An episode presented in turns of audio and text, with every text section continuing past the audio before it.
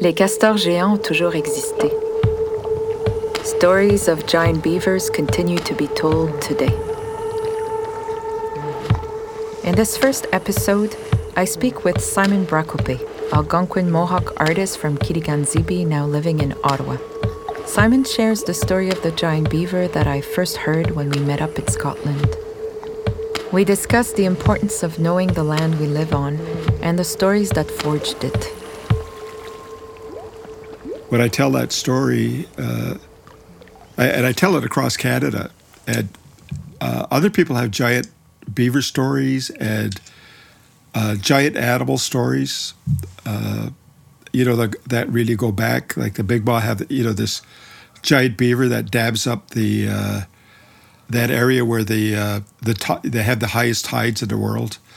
So mm-hmm. Uh, the the beaver d- decides to uh, da- dab up this waterway and to capture a whale, and and the whale realizes it's uh, trapped in this dam, and it flaps its tail, and the tail breaks the uh, the, the, water breaks the uh, the dam, and the, and the, water goes out, and it comes back in, it goes out, and that's why they say the the tide is so high there, you know. Hmm.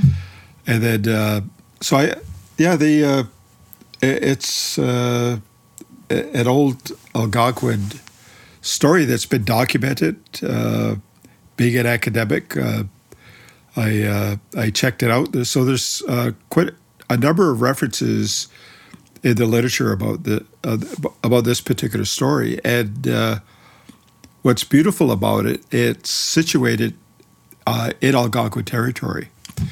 So if you can imagine this giant beaver weighing 600 pounds, as big as a bear, uh, roaming around uh, this territory.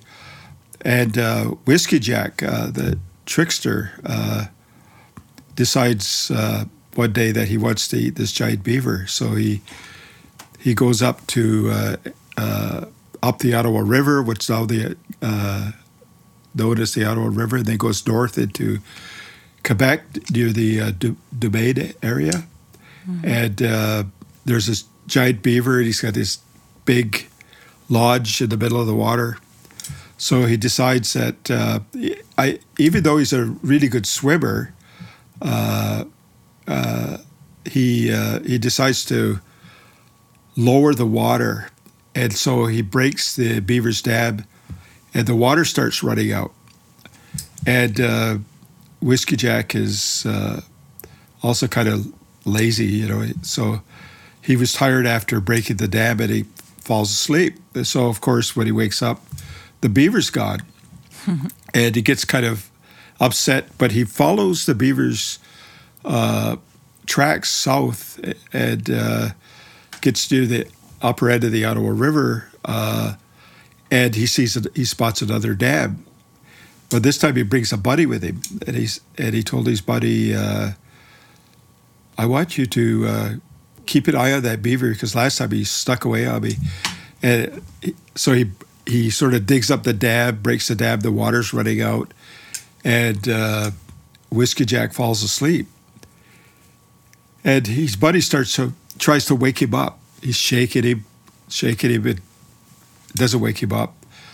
And by the time he wakes up, of course, the beaver's gone again. And uh, Whiskey Jack gets so mad at his buddy that he kicks him and he kicks him uh, straight up into the sky, and he goes up so high he turns into a rock, and then he lands on the uh, Algonquin territory.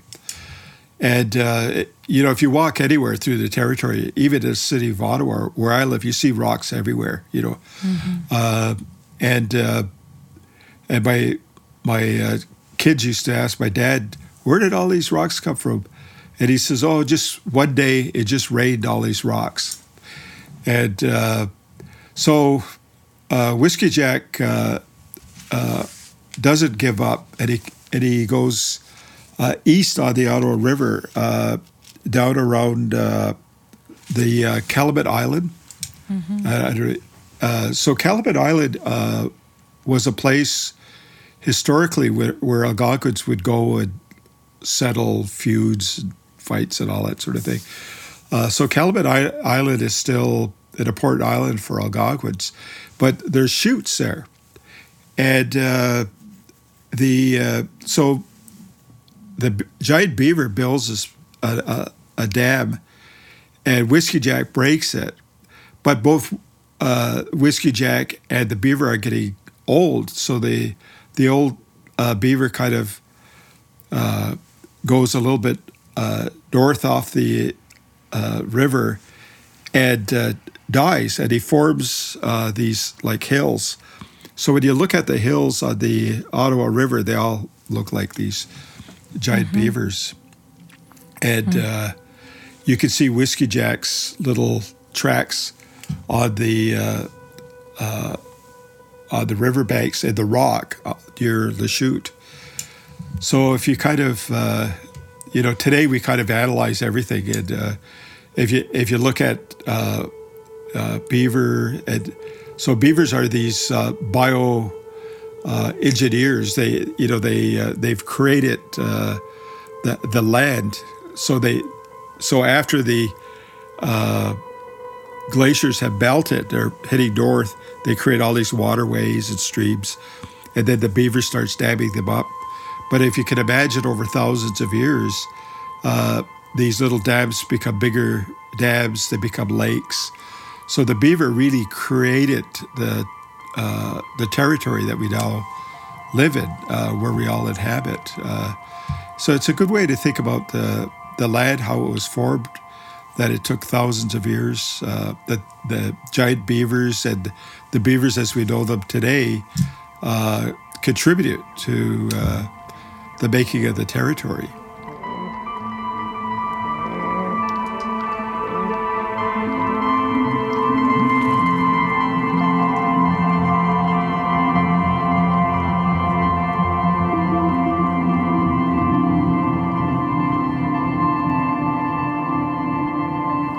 Plays a really important role uh, in our uh, history, but I think uh, you know, you know this whole business of, uh, you know, when our spirit comes into the into the world when we're born, uh, that spirit already knows everything. It's parents' job, grandparents' job to to remind that spirit of uh, things that should know, but.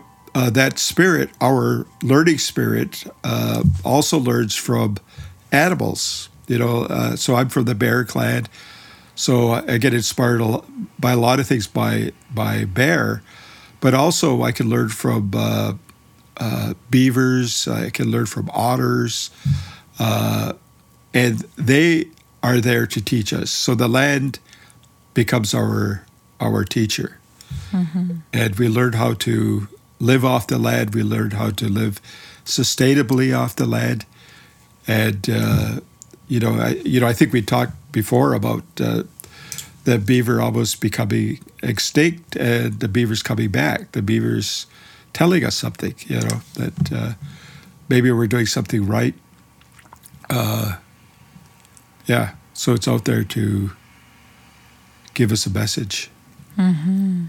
And uh, in the grandfathers and grandmothers' teachings about the seven values, uh, beaver represents wisdom. Yeah. Why do you think the beaver is so wise, or why did we allocate that value to Amik? Uh, I've, I've never really thought about it. Uh, but, uh, you know, what what is wisdom? I mean, you know, wisdom is uh, uh, something that we we gain uh, through our through our lives. You know, of course, we're probably wise as children, uh, but uh, we as we grow up, we we become less wise, and then we become wiser.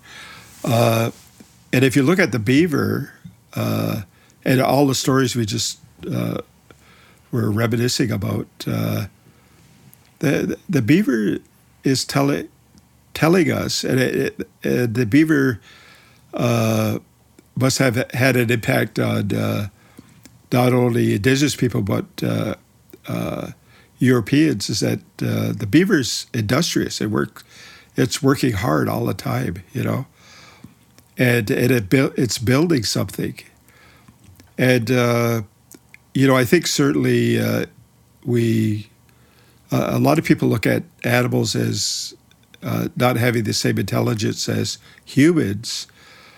Uh, but I think we we overrate ourselves. You know, we're we're destroying the world. I, I don't think that's wise. Uh, the uh, the beaver uh, is wise because it's demonstrating us that we work hard. We, we live with uh, the natural world with the tools that we have. Uh, the beaver is telling us that we need to prepare for the future. They they build the dam Mm-hmm. So it's it's thinking about the future in, in many ways, the the generations that that come. Uh, yeah, all, all, we have to do is just look at the beaver, you know, mm-hmm. and, it inspires many things. Uh, I, you know, I think uh, I, I, did an art project uh, over the last four or five years. Of uh, we we were making a, a paddle installation for uh, Pimisi Station, and uh, mm-hmm. uh, I, I, heard this story many times. Uh, people would say that uh, Algonquins uh, historically didn't have a canoe, and one day somebody was was skinning a beaver, and they opened up the beaver's chest, and there were all these ribs. And of course, we know the the beaver's an amazing swimmer, so it inspired the birch bark uh, canoe. Mm. And then you look at the tail. The tails, of course, is the uh, uh, beaver tail paddle. So that that that, that uh, yeah, you can see where that the wisdom comes in. That you know how smart is the, or how wise is the beaver to uh, teach us how to be able to uh, live sustainably, sustainably on not only the, on the land but on the water. You know, the beaver is a very generous creature because it's also gifting us with uh, these yeah. these knowledge. It's like we have to be more attentive or pay more attention to uh, to everything around us because all the answers are there. Yeah, and with particularly with COVID, I think uh, it, I've re- it's really slowed me down. Uh, uh a lot of the things I, I am the kind of person that's always busy, you know, mm-hmm. and uh, sometimes I don't pay enough attention to what's around me, like the little details, like how to fix something. I you know I try to fix it and I break it, but but now I'm fixing it and actually fixing it, you know. mm-hmm. Mm-hmm. So uh, li- life is telling. I you know I think Mother Earth is telling us all something, you know.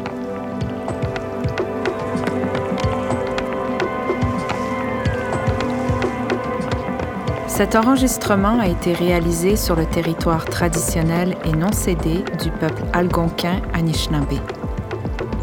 Nous reconnaissons que les Anishinaabeg sont les gardiens et les défenseurs traditionnels de ces terres, tout comme de la Kichisibi, la rivière des Outaouais, et ce pour les générations à venir.